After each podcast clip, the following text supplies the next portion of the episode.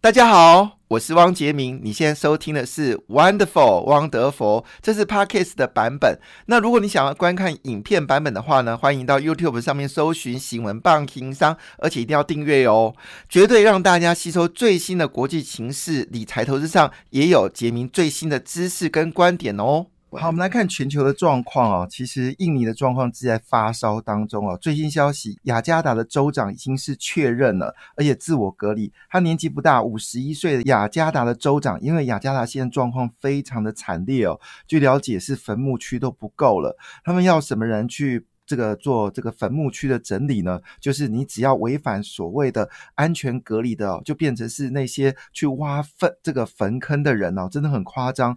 那当然，这个雅加达州长确认之后，他就说一句话说：“哎呀，我确认了，也请大家呢一定要留意你的四周哦，谁都有可能是感染的机会啊。”现在是连州长都中了。那么事实上不是只有印尼出现这样的状况。越南的状况也非常的麻烦哦。我们知道，除了台湾之外呢，越南是防疫第一名。我必须这么说，他们说台湾很厉害，其实越南也很厉害哦。那越南的人口数呢是台湾的大概四倍。好，越南人口数大概一亿多人，台湾是两千三百万人口，大概是我们台湾的四到五倍哦。那么是呢，他们的累积确诊人数呢只有一千三百四十七人。那么其中呢有一半以上呢是来自于境外移入哦。那么已经八十。九天了，没有任何的疫情哦。但是呢，昨天惊爆又产生一个本土的案件哦。他是一位三十二岁的男性，他是从日本回国的时候呢，嗯，跟空服员接触。嗯，这个怎么接触的呢？而且就他一个，好接触完之后呢，就感染了，所以现在越南也进入到紧急状况了。但是好消息是什么呢？啊，据了解哦，已经有第一批的辉瑞的新冠疫苗从布鲁塞尔已经运到了芝加哥的欧海尔国际机场了。那联邦航空总署哦，把这件事当做一个大事啊，说你看我们的飞机呢，已经可以用负七十度把疫苗呢给送上市哦。他说这是一件了不。起的事情，因为从药商、航空公司跟运输供应链已经做好充分的准备哦。那我也期待啊，在台湾哦，包括长荣啊、华鸿到我们的这个陆运公司到药商呢，也是不是能够提出负七十度的冷链哦？那这个事情都我们好好解释哦，造成全球股市也开始激烈的反弹哦。那么，当然好消息不是只有这样子了。英国呢也公布了十一月份的制造业数据哦，是高达了五十五点六哦，近三年新高。不过先透露一下小消息，台湾是六十分以上哦，好恐怖！五十分以上以上就是好，六十呢是创下二零一六年更好的数字。不过回到一件事啊，澳洲的状况似乎就已经呃没那么好。那么经过严重衰退哦，最近最大的消息就是澳洲跟。中国博火了，因为中国的赵立坚呢用 P 图哦，就是说你看哦，你有澳洲的这个特种部队呢，竟然割喉啊，就是割小朋友喉，这是一个假的画，从头到尾就是一个画家所画的，不是事实。但赵立坚坚持哦，把他的 Twitter 呢放在头版，这件事呢让澳洲人整个愤怒了，所以澳洲媒体哦就直接在头版刊六四。坦克人呛中的画面哦，看起来澳洲跟这个中国的状况似乎已经是越来越剧烈哦。就在当下，中国华晨哦已经确定违约了。中国华晨是由辽宁市政府所提供担保的一家公司哦，也就是说是辽宁的国资委所。支持的公司哦，那么目前为止呢，事实上已经确定哦，它欠款是高达了一千四百四十亿元哦。好，全球股市在昨天呢表现最好的部分呢是在这个菲律宾哦，总共涨幅是三点二一趴哦。那因为疫苗出来的时候，激励的东协股票一番为正哦，在十二月份捎来好的消息。那马来西亚股票呢也大涨了二点五三个百分点哦，表现是第二好的。那么第三好的部分呢是在深圳的 B 股哦，是。二点三五趴哦，那么全球股市呢？昨天基本上是全面上涨啊，几乎没有一个股市下跌，台股也上涨超过百点哦。那么美国股市呢，受到就是疫苗的激励，还有公布经济数据不错，是以道琼斯上涨零点六三个百分点，涨幅呃是零点六三，涨点是一点八五点。那么 S M 五百呢？因为这个啊特斯拉终于加入了 S M P 五百啊，所以那天呢上涨了三个百分点哦，激励的 S M 五百呢涨幅是以一点一三个百分点。那么专家认为哦，S M P 五百呢在到年底之前呢还有五个 percent 的上涨。果然特斯拉是一个强心针哦，让这个 S M 五百万这个涨幅呢，竟然是这个道琼工业市涨幅的两倍哦。基本上这种事情在以前是没发生的。那么纳斯达克的光点呢，是在这个苹果，苹果昨天以大涨三个百分点哦，是跃居所有的股票市场表现是最好的。那么费半指数呢是上涨一点七四个百分点，而台积电呢，呃，我再说一遍哦，费半指数上涨一点七四个百分点，但昨天的台积电呢是上涨了三点九六个百分点。每股是一百点八六块美金哦，折合台币呢是两千八百六十块台币哦，再创历史新高。那么受到苹果的订单的激励，日月光最近表现也非常的抢眼。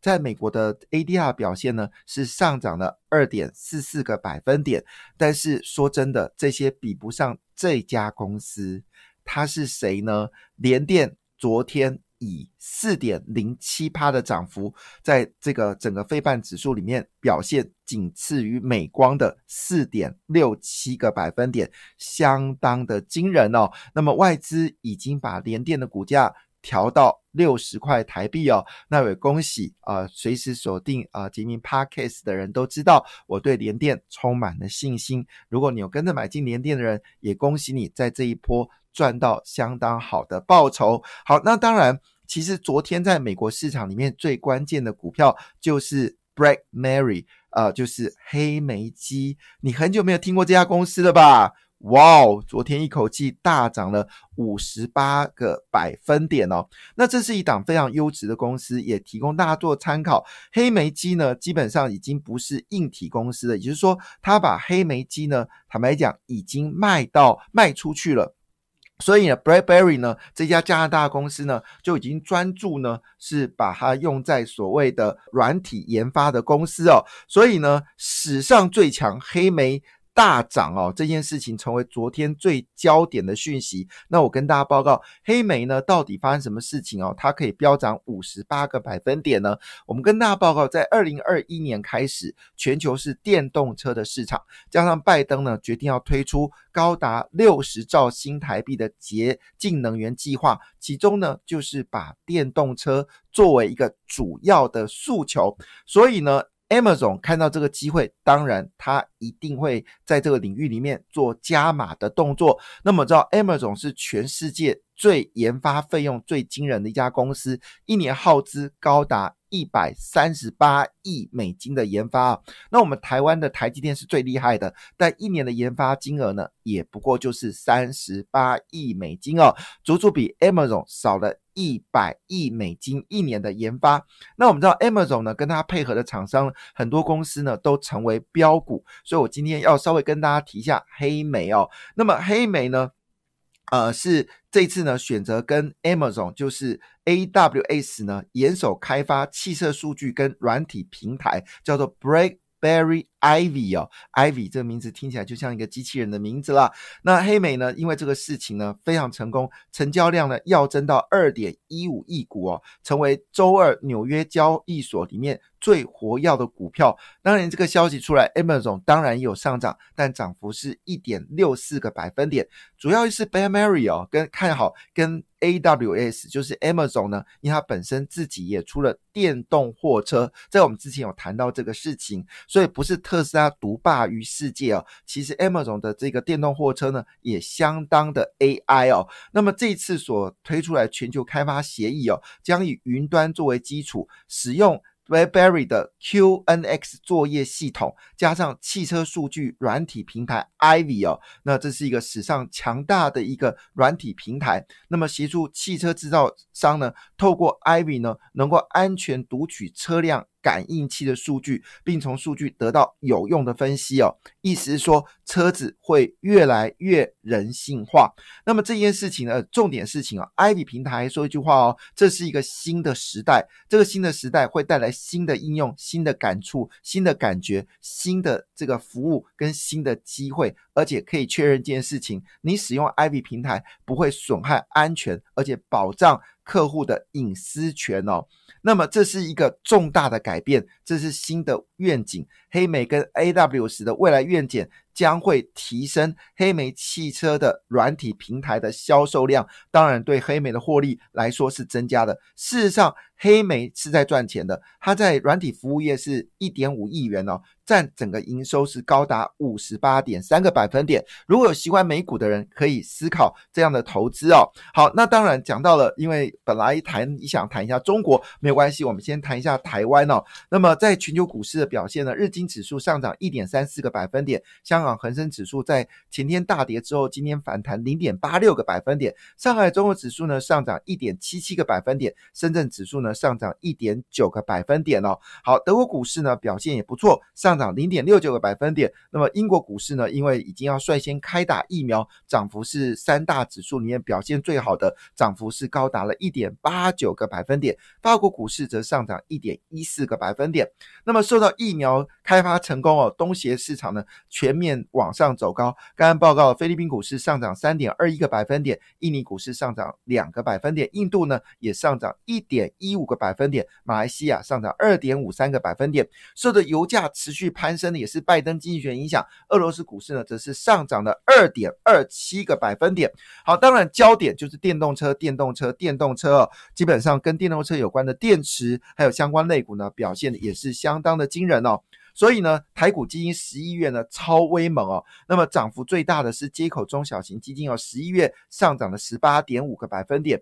那么国泰台湾高股息也上涨十三点四个百分点，平均基金绩效呢是十点一个百分点哦。其中以 AI 车联网的基金表现最强劲哦。那我们之前有请过和固投信的董事长来到我们现场，果不其然。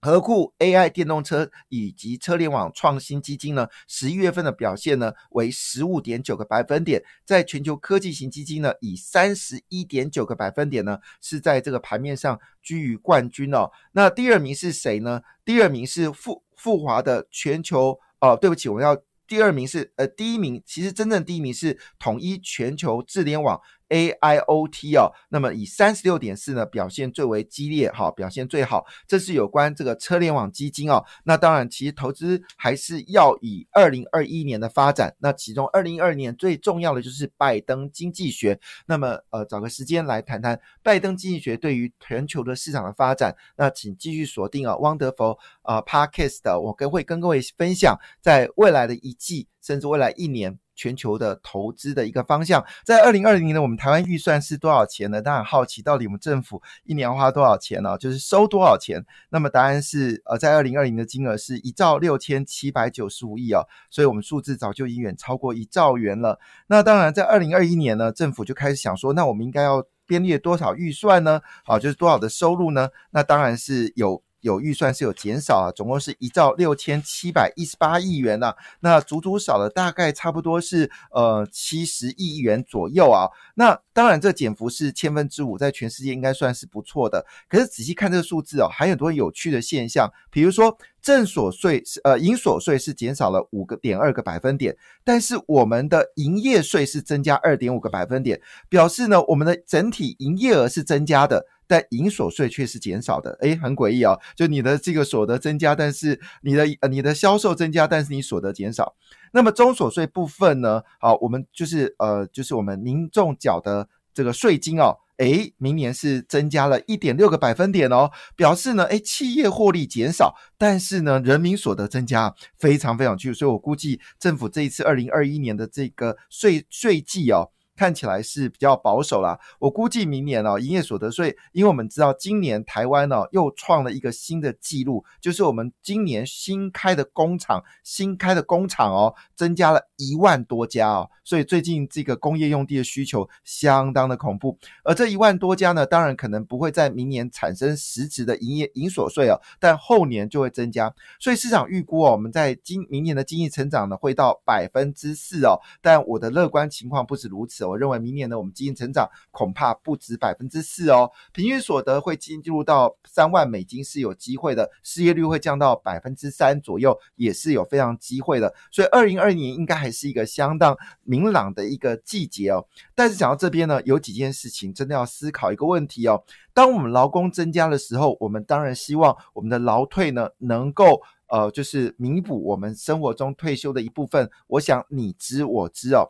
那么蒋安安呢，直接在咨询台呢，直接咨询苏奎啊，他说一句话说，立委现在立院还在讲空话，讲的就是我们说的所谓的劳保基金针对确定给付制度退休金的基金提存比例。那目前为止呢，美国提存比例是百分之七十，英国提存是百分之九十，那么。欧洲呢提存是百分之百，你知道台湾提存比例是多少吗？再说一遍，美国提存是百分之七十，英国是提存百分之九十。欧洲国家为了这个退休金，经过一连串严格的这个改革，包括了希腊，包括了这个意大利、西班牙，好，差点这个国家就要倒掉，还有印象吧？那么现在欧洲已经整合完成了，这过程非常痛苦，有许多政党轮替，但是呢，他们已经达到百分之百。台湾是多少？台湾只有七点一六个百分点，我没说错，七点一六个百分点。再次说明，劳保一定会倒。好，我想我跟蒋万安看法是一样，劳保一定会倒。我不喜欢说空话，这是实际的数字。你找任何的数据专家都会跟你说，全世界我们的提存率只有七点一六趴。苏贞昌说劳保不会倒。这是空话。那么这个情况下呢，我们竟然还发生了，就是劳动基金里面竟然有老鼠，那么偷吃我们的钱哦。那么九月份的市场虽然震荡很剧烈，但九月份呢，其实劳退呢基本上是大亏的。那这个情况下呢，我们就很好奇，到底我们的劳退有没有说真话呢？好，这个人叫刘丽如。那刘丽如是谁呢？刘丽如是我们劳透基金运用。副局长刘丽如说：“外界以不同时间点来检测我们劳动基金，指绩效不好，那就用十一月的绩效来看劳动金，给大家一个公正常公平的比较基准。”这是他说的话。那还说一句话说：“哎呀，我们到十月底哦，我们的报酬率是百分之八点三，因为同期的大盘收益百分之四点五八，真的吗？”其实今天《工商时报》《今日报》已经计算出来，我们的劳退金在十月底是负的报酬，不是正的报酬。我想刘刘小姐，你必须把你的数字跟所有的退抚，还有所有的劳动者要说清楚、讲明白，到底机制如何。我认为今天发生的内鬼炒股，如果没有人下台，这就是对不起我们广大的退抚的人员，对不起我们所有劳退的人。如果今天刘丽如你是属于所谓的基金运用局的副局长，我认为你应该知所进退，不要把我们这些劳动人人当做是白痴是塑胶。我认为这个事情。非常的严重，一定要留意。感谢你的收听，祝福你投资顺利，荷包满满。也请订阅杰明的 Podcast 的节目《Wonderful》，以及 YouTube 新闻棒情商的节目频道哦。感谢，谢谢。